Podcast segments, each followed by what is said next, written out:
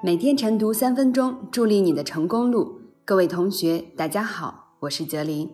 今天的热点来自夏凡的文章：景区门票关键在价有所值。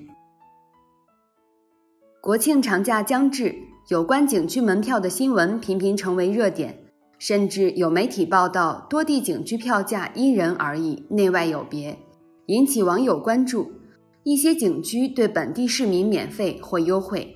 对外地游客则收取全票，对此，有人觉得理所应当，有人则心里不舒服，甚至声称受到了歧视。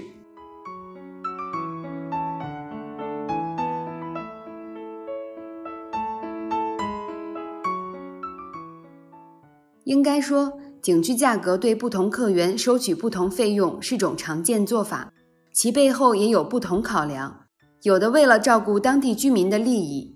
有的为了吸引海外游客推出营销举措等，但从法律的角度看，消费者享有公平交易的权利，同质同价、一视同仁应该是基本的原则。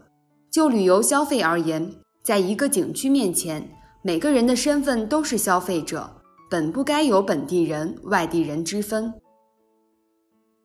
当前，旅游消费越来越成为人们的一种刚需。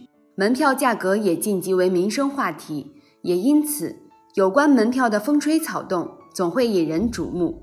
对于景区门票内外有别，有人心里不舒服。一方面，这与痛感有关，一些景区票价动辄过百元，让游客很是肉疼。如果有人享有优惠，心理落差更大。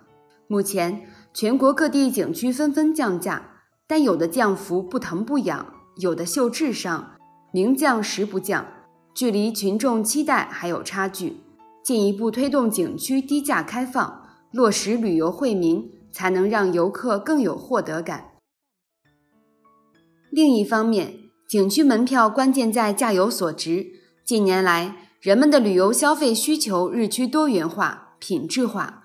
如果能针对不同群体推出不同附加值的内外有别的服务，即便价格不同。游客也会各取所需，怕就怕一些景点不想着在服务上做加法，只盯着门票精心算计，让乘兴而来的游客有被坑后悔之感。